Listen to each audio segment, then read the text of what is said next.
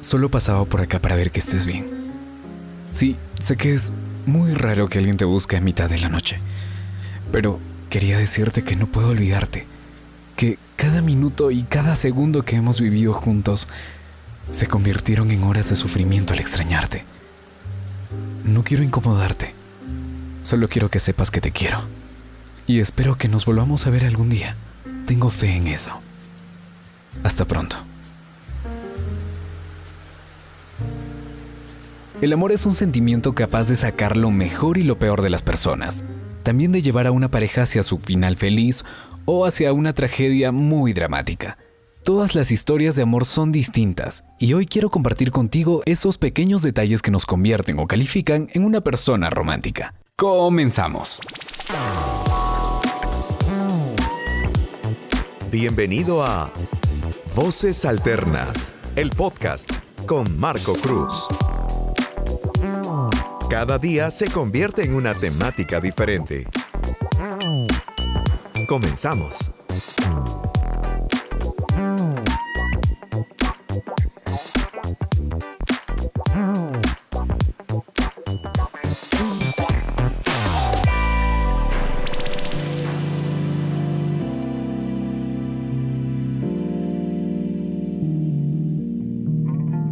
Hey, hola, hola, ¿cómo están? Bienvenidos a un nuevo episodio de Voces Alternas, un podcast hecho para gente como tú, que siempre quiere escuchar algo nuevo y diferente. En el episodio de hoy quiero compartir contigo algo muy especial. Sí, hoy responderemos una de las tantas interrogantes que muchas veces nos cuesta responder. ¿Eres o te consideras una persona romántica? Para responder a esta interrogante tenemos que saber qué significa ser romántico. Romántico persona relacionada con el movimiento cultural y artístico que es muy sensible ante actos de amor. Se emociona e idealiza este sentimiento fácilmente. Muy bien, continuemos. el romanticismo son las muestras de afecto que se dan las personas que conforman una pareja. Es hacerle saber a ella que le importas, tener detalles para que sepa que la tienes constantemente en tu pensamiento y que la conoces.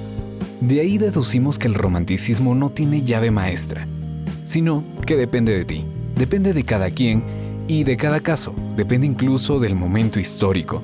Pues un garrotazo en la cabeza dejó de ser romántico hace miles de años, pero vaya que sí estuvo de moda alguna vez. Aunque algunos parecen no saber que los tiempos ya cambiaron. Hemos crecido viendo películas, dibujos animados y series que nos mostraban una imagen de lo que significa ser romántico, y muchas veces lo hemos relacionado intensamente con el sufrimiento, y eso también tiene mucho sentido con lo que el romanticismo tenía en esencia. Muchas de las historias en la literatura tenían un final trágico para los protagonistas. Uno quería más que el otro y aquella persona que supuestamente quería mucho más era la que sufría la indiferencia. Pero, sin embargo, estaba allí. O si no, ambos se querían, como en Romeo y Julieta pero algunos factores externos impedían su felicidad y al final ambos terminaron muertos. Si te gustan las novelas coreanas, es indudable que hayas visto Escalera al Cielo. Los protagonistas crearon una historia muy linda desde su juventud y por azares del destino, llegaron a separarse durante mucho tiempo. Y justo cuando se iban a reencontrar, la chica tuvo un accidente, donde pierde la memoria y pasan algunos años, la historia cada vez cobraba más cuerpo y se volvía más interesante. Y finalmente la chica eh, recupera la memoria y su antigua vida, pero muere. ¿Te das cuenta del concepto con el que muchas personas han crecido sobre el amor o el ser romántico? No hay palabras mal gastadas y mal interpretadas que la palabra romántico, la cual siempre se confunde con cordialidad, sentimentalismo que suelen ser características de personas premeditadas o frágiles, inseguras o inconstantes. ¿Te suena familiar? ser romántico es sobre todo ser fuerte, ser definido, seguro de sus sentimientos y determinado, fiel primeramente a sí mismo, que se respeta, que respeta su propio corazón. Ser romántico es saber darse un espacio para compartir, sin dejar de amarse a sí mismo ser romántico es jamás avergonzarse de sus lágrimas, como la noche que nunca se avergüenza de sus estrellas. Ser verdaderamente romántico es nunca preocuparse en ganar o perder. Es jamás preguntarse a sí mismo si está siendo correspondido o no. Simplemente ama sin miedo. Ama sin pedir nada. Ama sin culpa. Pero siempre tiene presente el valor que tiene. Hagamos una pausa y pongámonos a analizar algunas de las cosas que hasta el momento te estás dando cuenta de las cosas que, que haces o de las cosas que podrías hacer mejor. Este programa llega gracias a Dona el peluche que te regaló tu ex. Si ya no pudo hacerte feliz, considera que alguien más puede disfrutar de tu ex. Perdón, del peluche que te regaló tu ex. ok, continuemos. Quería hablar un poco sobre los corazones rotos. Sí, hemos escuchado esto tantas veces, incluso lo hemos vivido quizás en carne propia. Y Lamentablemente, cuando caemos en la monotonía o la intensidad, hacemos que cada detalle pierda ese gesto de ser especial.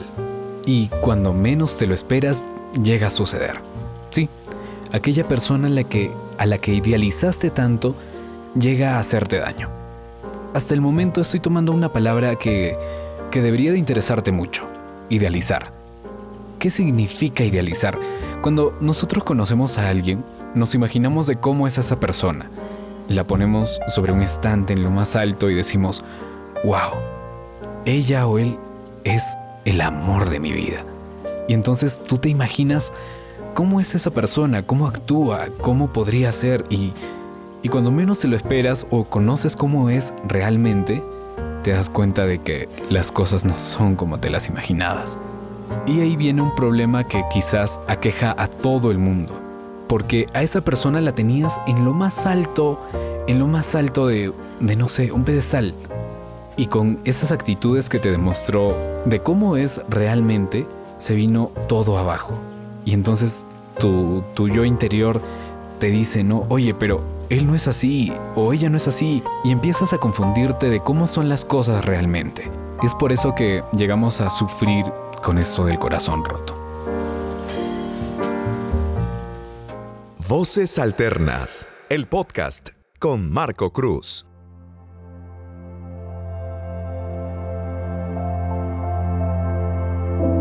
A continuación quiero contarles una pequeña historia para poder reflexionar un poco sobre el tema. Esta historia me marcó. La verdad es que es muy curiosa. Los dos comenzaron profundamente enamorados. Se querían muchísimo sin duda eran la pareja ideal, la pareja perfecta. Y con el paso del tiempo cada vez estaban más unidos y su amor crecía. Hasta que apareció Sara. Sara era una chica espectacular en lo físico, morena, con rizos ondulados y exuberantes pechos. Su cintura era estrecha y sus piernas interminables, una diosa como la podríamos describir. Él se encaprichó de ella y estaba tan loco por tenerla en su cama. De hecho, realmente no quería nada más con ella, solo quería tenerla en su cama. Y tenía muy claros sus sentimientos hacia su novia. Y al final, parece que lo consiguió. La besó y la llevó a su piso. Lo que él no sabía es que en la puerta estaba su novia. Por lo visto, le habían tendido una trampa. Él se quedó en shock y obviamente la pareja se rompió. Lo que me marcó de esta historia es que él quería mucho a su novia. ¿Y de verdad se arriesgó a perderla por unos minutos de placer? ¿De verdad se podía ser tan osado e imprudente? Sí, lo sé. Por eso te digo que particularmente pensar en el amor romántico nos hace un poco de daño, por no decir mucho. De seguro, conoces a muchas parejas tóxicas, entre comillas, que a pesar de tantas diferencias, engaños, etc., siguen en el lugar y con la persona que más las hace sufrir. Pero, ¿por qué seguir en el lugar en el que estás menos cómodo? ¿Por qué aferrarte tanto a alguien? A alguien que no te quiere. Y cada vez que sufres solo piensas en, en que esa persona en algún momento se dará cuenta del valor que tienes. Déjame decirte que quien tiene que darse cuenta del valor que tienes eres tú, que para querer a alguien más tienes que aprender a quererte y valorarte tú mismo. Pero déjame decirte que si tienes miedos, dudas y problemas, primero tienes que aprender a resolverlos tú solo, porque de otra forma terminarás haciendo daño a otra persona. Nuestros pensamientos determinan en gran medida la realidad que vivimos. En el acto de amar no es diferente. Por eso el amor requiere de equilibrio, que otorga el raciocinio para evitar que se convierta en un arma que lastime al que ama como al que es amado. Sí, en este episodio quise compartirte, o bueno, te estoy compartiendo aquí, unos pequeños consejos que me gustaría que apliques. Y no son todos en realidad, porque cada consejo o cada cosa o cada tip que puedes aplicar en esto del romanticismo es personal. Puedes guiarte de las cosas que yo te estoy comentando ahorita, pero la mejor forma de darte cuenta si eres o no eres romántico es analizar tu personalidad cuando estás con alguien. Analízate. Eh, ¿Realmente te quieres? ¿Te valoras? ¿Tienes el autoestima bien alto? Y claro, no llegar al egocentrismo. Hay muchas parejas también que sufren de, ese problema. El hombre o la mujer son demasiado egocentristas y les gusta llamar la atención. Y ahí vienen otro de los problemas también, que ya pueden ser problemas psicológicos, algo que ya podríamos analizar mucho, mucho más adelante en otro episodio, y es que las carencias emocionales tienen un protagonismo eh, bastante fuerte en esto del romanticismo. A veces por la ausencia de un padre o una madre, tendemos a fijarnos en una persona que se asemeje o nos trate de una manera como nunca nos habían tratado. Es por eso que también algunas mujeres llegan hasta el matrimonio y sufren de problemas eh, como engaños, eh, peleas en el hogar. Y ellas continúan ahí porque quizás no tuvieron la imagen paterna que necesitaban para buscar de un hombre y esa carencia emocional tratan de rellenarla con el dolor. Sí, suena masoquismo, masoquismo permitido quizás, no lo sabremos. Tendríamos que preguntarles a esas personas. Pero si eres una de esas personas que sufre por todo esto, ya te, ya te lo dije, tienes que valorarte, tienes que quererte, date tu lugar. Y verás que la mejor forma de ser romántico es primero valorarse a uno mismo ser romántico contigo.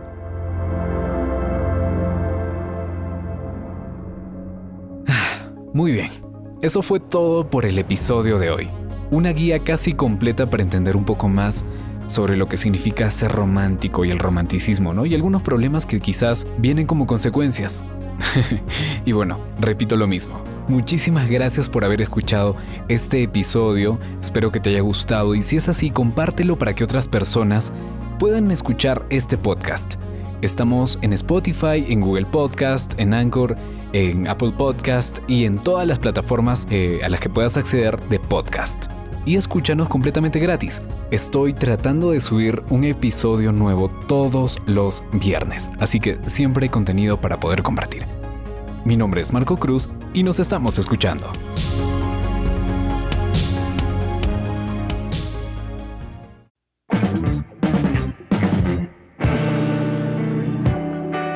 Gracias por escuchar Voces Alternas, el podcast. Cada día una temática diferente. Síguenos en redes sociales como Voces Alternas, el podcast, y entérate de más novedades.